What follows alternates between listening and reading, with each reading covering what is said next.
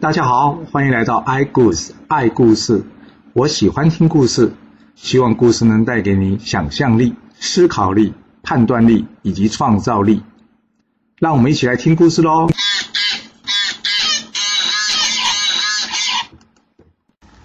我们上次说到呢，这晋献公中了这骊姬的计啊，决定废了他儿子申生，并且出兵讨伐他。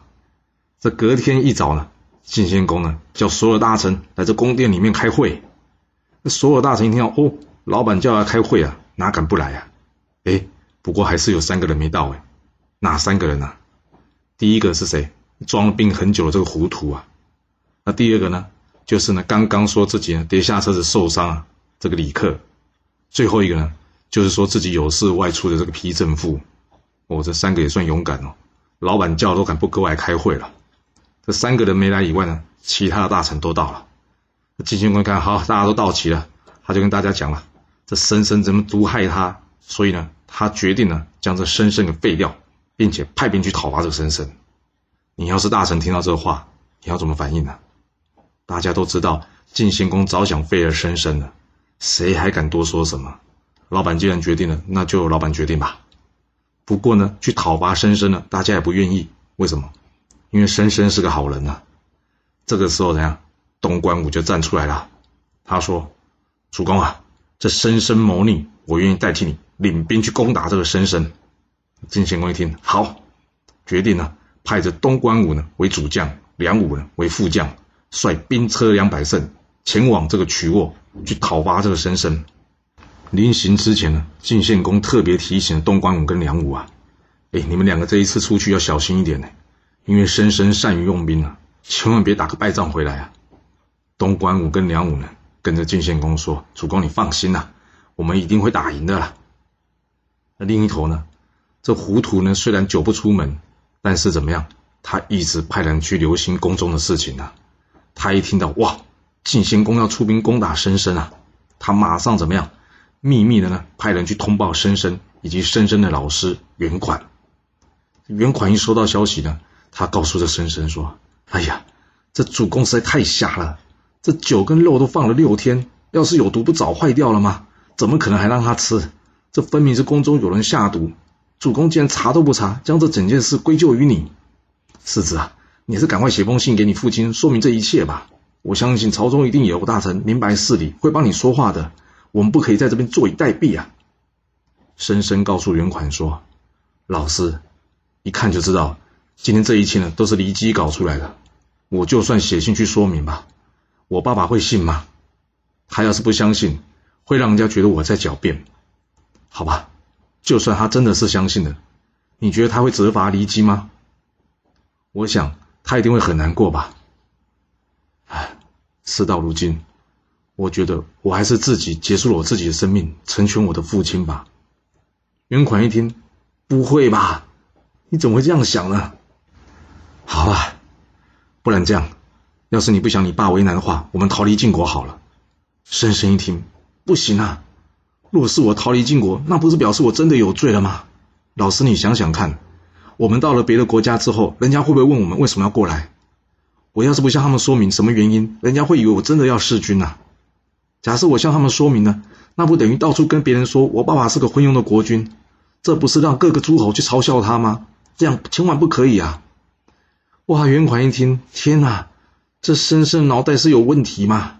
他再三的劝申生啊，但申生呢就是不答应。袁款急得跟这个申生说：“世子啊，你要善良可以，但是对坏人不能善良啊！你要搞清楚这件事啊！”但是深深有没有听袁款的意见？没有，他这脑袋不知道怎么回事，他坚持，他就是不离开。他呢写了一封信回复这个糊涂，跟他说：“糊涂啊，我父亲已经老了，而且他的兄弟不多，我想晋国将来会有乱世的。假设晋国发生乱世的话，还希望糊涂能多多帮忙晋国。他在这里先谢谢他了。”说完，他再三鞠躬。致意身亡。隔天，东关武领兵来到曲沃，他已经知道申生死了，所以呢，他将申生的老师呢袁款给抓了起来，带回去见这个晋献公。哎，好怪哦，这原款为什么不逃呢？嗯，我们往下看看吧。这东关武呢回来之后向晋献公报告，他说这申生啊已经畏罪自杀了，不过还好，他抓到了申生的老师袁款。晋献公一听，嗯，把袁款带上来，我要问他话。这袁款一上来之后呢，晋献公问袁款了：“申生真的是畏罪自杀吗？”袁款根本就没理这晋献公啊，他放声大声说道：“啊，申生死了真冤枉啊！我之所以不跟申生一同赴死。”就是为了在大家面前帮他洗刷清白，主公，你糊涂了吗？你想想看，这酒跟肉要是被下了毒放了六天，难道还不坏还不臭？你有可能拿起来去吃吗？假设你想拿起来吃，就表示什么？这酒跟肉中的毒呢，是刚刚才放的。这一般人都能知道，为什么你分别不出来？还有这件事要讨伐申生，甚至废了他的世子地位。哇！晋献公一听，马上搞懂了。对吼，哇，他下一个糊涂的决定了。这怎么下得了台呢？在一旁的骊姬呢，听到袁款帮申生解释啊，他也怕事机败露啊。他在一旁大声的叫：“这袁款本来就是申生的老师，教导无方，还在那边说嘴。我们呢，应该把他给杀了，别让他在那边大放厥词。”晋献公这时候一听到啊，有道理，有道理。别让他在旁边呢，在那边继续大放厥词，所以呢，立即叫旁边的人用铜锤将这袁款给打死了，免得他继续乱说。哇，没想到晋献公是这样的人呐！不过这时候在旁的群臣有人能站出来讲话吗？完全没有。啊，不过说真的，要是我，我也不敢，因为很明显呢，晋献公就是个昏庸的主公，他呢连自己儿子都杀了，你想他要杀个大臣还不容易吗？所以这个时候，明哲保身，还是别废话吧。回去之后呢，这骊姬找二五呢，还有这优师来。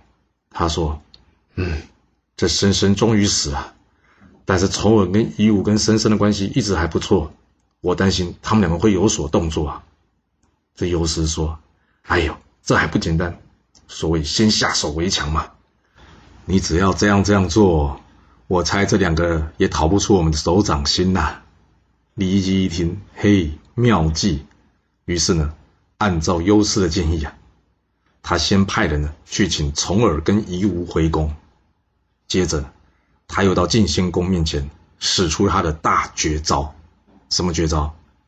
装哭装可怜呐！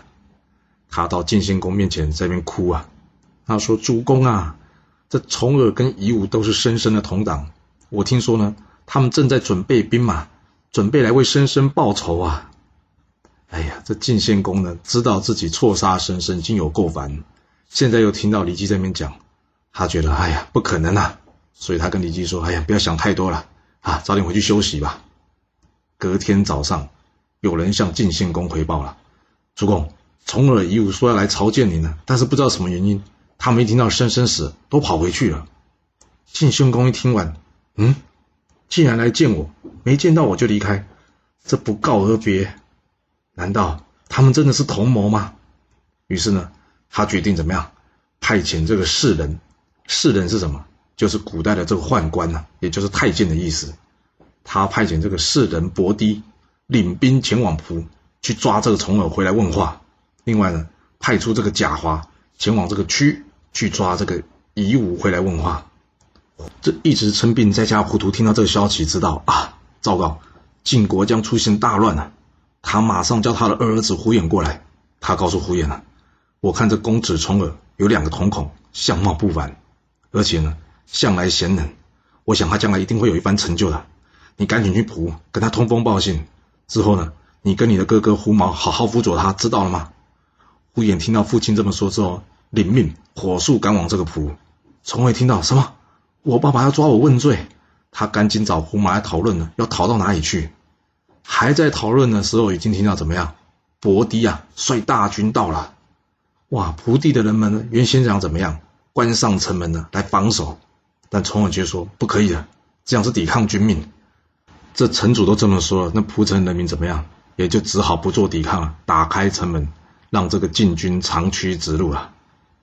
其实由这一点可以看出来啊。重耳其实是个贤能之人啊，为什么这么说？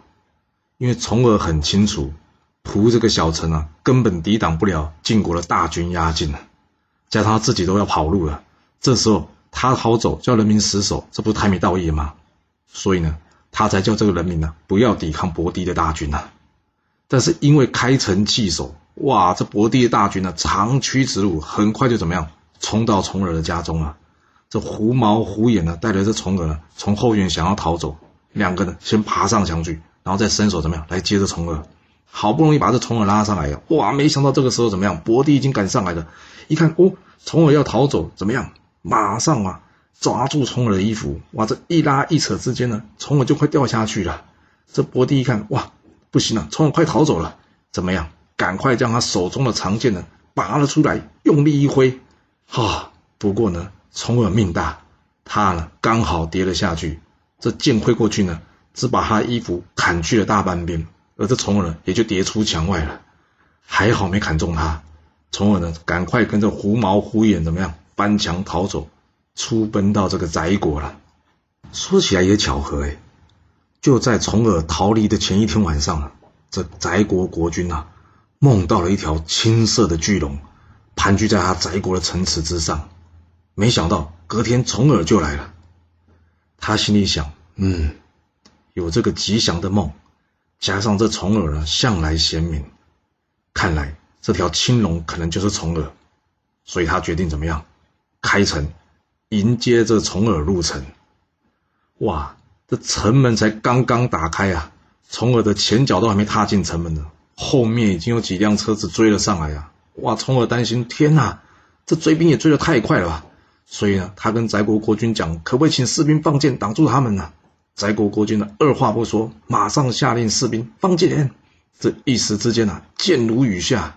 还好呢，是有点距离了，因为车上的人呢，怎么样？他们大声叫道：“不要放箭啊！我们不是敌人呐，我们是自己人呐，我们是愿意追随公子重耳一起逃出的人呐。”重耳一听，赶快呢，跑到这个城墙上面去看。哈，他认得其中一个人呢，是晋国的大夫赵衰，字子瑜。他知道这个赵衰是个能力很好的人，他开心的呢，赶紧打开城门来迎接赵衰啊。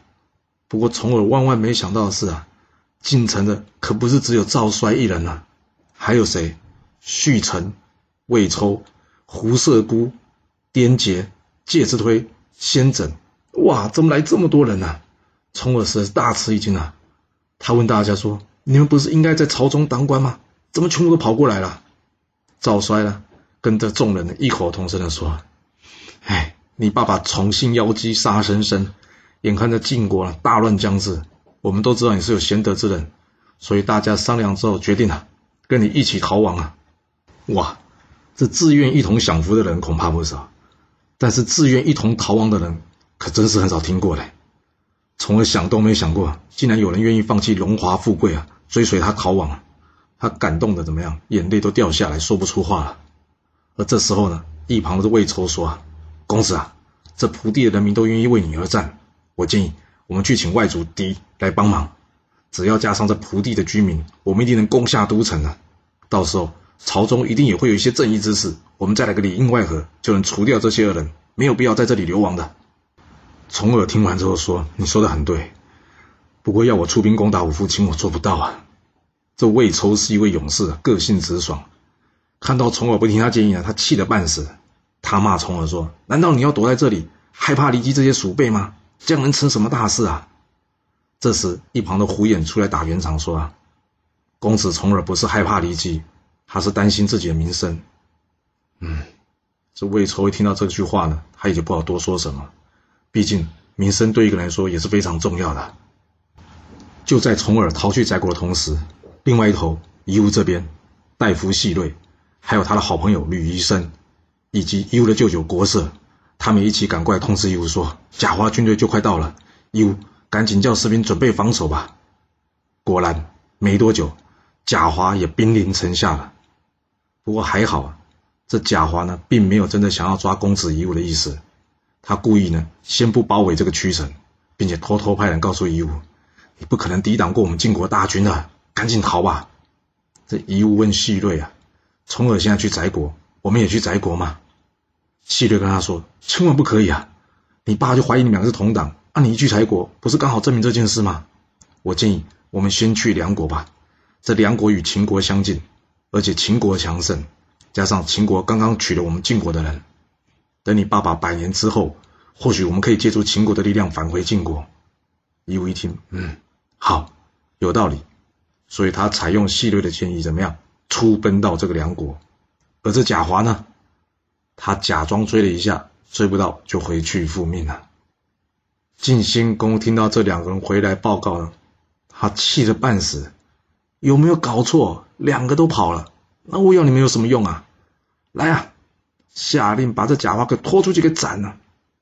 贾华大概没想到自己会被处决吧？不过还好呢，这时候批政府出面帮他说话了。他告诉这个晋献公说：“主公啊，之前是您派人去逐城的，有了城池。”当然，他们就容易防守了，所以这次不能怪这两位将军啊。晋献公一听，嗯，也是啊，有了城池，攻打起来没那么方便，也是有点道理的。而这个时候，梁武也说话了，他说：“启禀主公啊，这翟国与我晋国是世仇，公子重耳逃去翟国，还带上了一大票的大臣，我觉得现在当务之急，应该是要去讨伐他，以绝后患了。”晋献公一听。嗯，有道理。不过想想，贾华也太离谱了，不是个办事的料。好，下去吧，去把伯堤叫过来。哎呦，刚才不是气得想杀这两人，那为什么叫伯堤过来呢？因为不管怎么说呢，伯堤还砍到了重耳的一片衣服，表示伯堤呢办事能力还是好一点的。而且这件事怎么样？要快，所以呢，他叫伯堤过来。这伯堤呢上朝之前听到贾华刚刚差点被杀掉啊，哇！他很害怕，想说不会吧？那我等一下上去，晋献公会不会把我的人拖给搬走啊？所以他一进来呢，听到晋献公说要去讨伐翟国，他很识相，马上说：“主公，交给我吧，让我去讨伐翟国吧。”嗯，晋献公就在等他这句话。他说：“好，我就等你的好消息。”这伯堤会有好消息吗？没有。这伯堤带的晋国大军呢，跟这个翟国呢，双方僵持两个月。晋献公没想到呢，闪电战结果变成持久战了。哇，这仗怎么打那么久啊？这时候呢，批政府一看，嗯，好机会，他跟晋献公说：“主公啊，我看这翟国短时间攻不下来了，再下去不但耗损国力，而且让一旁诸侯看笑话了。要不这样吧，我们先撤军吧。毕竟你们父子一场，没有必要赶尽杀绝嘛。而且到现在，申申。”与重耳夷吾是不是同谋？我们也还不确定呢。嗯，晋献公听完之后觉得，嗯，这话也对了。我追杀两个儿子的事情传出去，恐怕不好听吧。所以决定了，叫这伯迪先回来好了。虽然他暂时决定不追杀重耳跟夷吾啊，不过由于重耳离开时候一大堆大臣出逃，这晋献公担心啊，家族里面的人会不会有人呢，连同外人来协助这个重耳，将来来对付这个骊姬的小孩西岐啊？所以他决定了嘛，在立西岐为世子之前呢，将许多家族人呢都赶离宫中。哇，这一举动呢，让晋国的大臣们都伤透心了。这些大臣们呢，不是称病呢，就是退休告老还乡。除了西岐老师荀息以及二武以外，几乎所有重要大臣呢，都离开了晋献公的身边了。我们前面不是有说，晋献公之前去参加齐桓公的葵丘之盟，结果没有赶上。回来的时候呢，开始生病了，没有错啊。众叛亲离的，他在这个时候怎么样？生命也快走到尽头了。生了重病的晋献公呢，躺在床上，这骊姬对他哭诉着说：“哎呀，要是你这一走，西岐又这么年幼，这重耳跟夷吾会不会攻回晋国来呀？”晋献公跟他说：“这点你不用担心啊，还有荀息在嘛。”荀息是个忠臣，没事的。他请人呢，叫荀息过来。他问荀息啊：“人家说士大夫以忠信这两个字作为立身的根本，我想问你啊，你知道忠跟信这两个字是什么意思吗？”荀息回答晋献公：“尽信侍奉主公呢，叫做忠；说过的话绝不食言，叫做信。”晋献公说：“好。”好，那我今天将西岐托付给你，你能遵守这两个字吗？”这荀息一听就知道怎么样，晋献公要请他做托命大臣了。他跪拜晋献公说：“主公，你交代的事，我一定拼死达成的。”晋献公听完之后，嗯，点点头，接着他慢慢的倒了下来。几天之后，晋献公病逝，由他十一岁的儿子奚齐即位。依照晋献公的遗命，荀息被任命为上大夫，而这二五呢，则被分别任命为左右司马。这荀息一边安排奚齐的即位典礼，一边为晋献公治伤。大臣之中，除了糊涂依旧称病不到以外，全部都到了。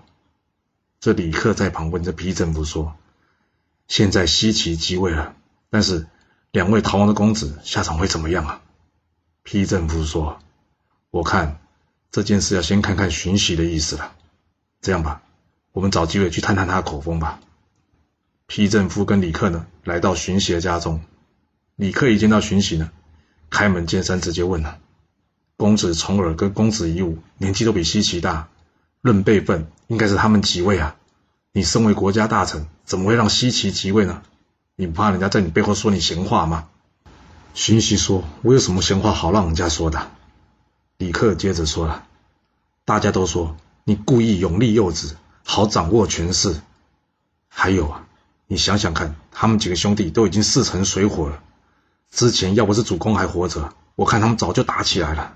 现在主公已死。”他们多年来在朝中结党结派的，要是突然间发动兵变，你有应对的方法吗？哎，荀息叹了口气啊，他说：“我受主公的命令啊，成为西岐老师，在我心目中，西岐是我唯一的主人，不会有其他人的。若是有其他人想要图谋他的位置，我也只能拼死保护他了。”拼政府一听到这个话呢，跟他说：“你干嘛牺牲自己宝贵的生命啊？”你看眼下这状况，你可以考虑另立贤人啊。荀息接着说了：“主公临死之前呢，将西岐交付给我，我答应他必定会遵守忠信二字。所以你们别说了，我不会改变我的意志啊。”哇，这两人看我荀息不死心呢，但是怎么样？他们两个是不断的劝着荀息，还是改立别人吧。由于这荀袭呢，心意早已决定了。两个人怎么劝也劝不动，最后也只好离开了。离开之后呢，李克告诉皮政府说：“我原先看荀袭是个好人，加上大家同事一场，所以呢，我想说努力劝他。不过他听不下去，我也没办法了。看来我们只好自己想办法了。”李克与批政父离开荀袭的住处后，两人决定怎么样密谋造反。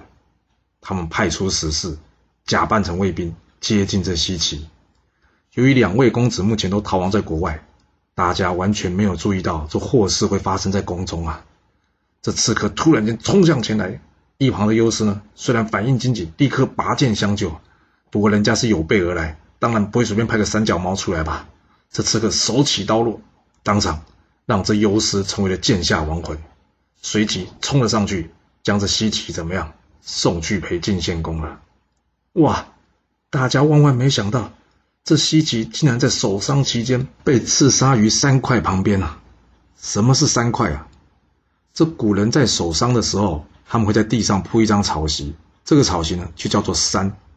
另外呢，他们会拿土做成枕头，叫做块。所以这三块守丧呢，表示有孝顺的意思啊！哇，这西岐被刺杀于三块之旁啊！这一时之间，灵堂乱成一团。这荀息听到哇，发生什么事？他赶紧冲出来，一看哇，这刺客虽然已经被杀了，但是眼前的景象他整个人吓傻了。什么景象？这西岐啊，全身都是血，躺在那里。荀息痛哭失声啊，他觉得他对不起晋献公啊，他准备一头撞死在旁边。一旁骊姬呢，立即上前阻止他。他告诉荀息，西岐已经死了，但是左子还在啊，你可以辅佐左子啊。要忠心，不是一头撞死啊！荀息冷静下来之后，觉得李基这话有道理，于是呢，他先下令将刚刚现场守灵的卫兵跟仆人全部处斩，接着召集百官开会，讨论重新另立新君之事。要另立谁呢？这西岐的弟弟卓子也才九岁啊，他要如何成为国君呢？在荀息的主导之下，大臣们各自表述意见，但是丕政府跟李克两个人却完全不搭话。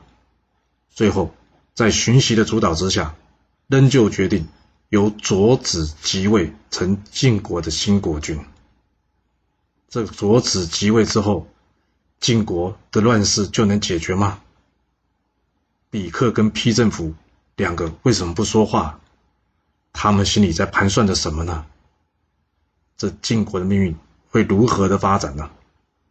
我们要到下次才能告诉你喽。好了，今天先说到这。若是喜欢今天的故事，记得给我五星评价，给我支持，或是点赞、订阅以及分享哦。其实历史就是顶层阶级的生活记录。若能了解他们的思考模式以及作业方式，我们便能有机会改变自己的未来。希望今天的故事。能对你有所帮助，谢谢你来听我说故事，我们下次再见喽。